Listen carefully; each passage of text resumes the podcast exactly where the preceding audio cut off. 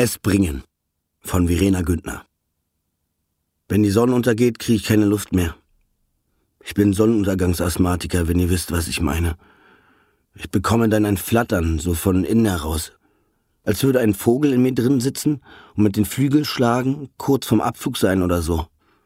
Nun kommt er nie los, hängt da fest in meinem Körper und flattert rum wie wild.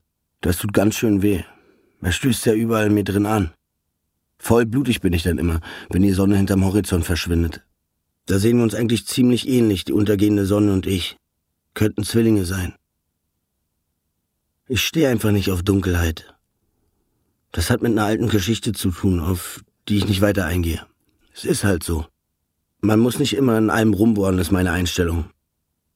Wenn ich könnte, würde ich der Sonne regelmäßig die Fresse polieren, wenn sie auf Untergang macht. Manchmal versuche ich das auch. Ich strecke meine Arme nach oben und drohe ihr.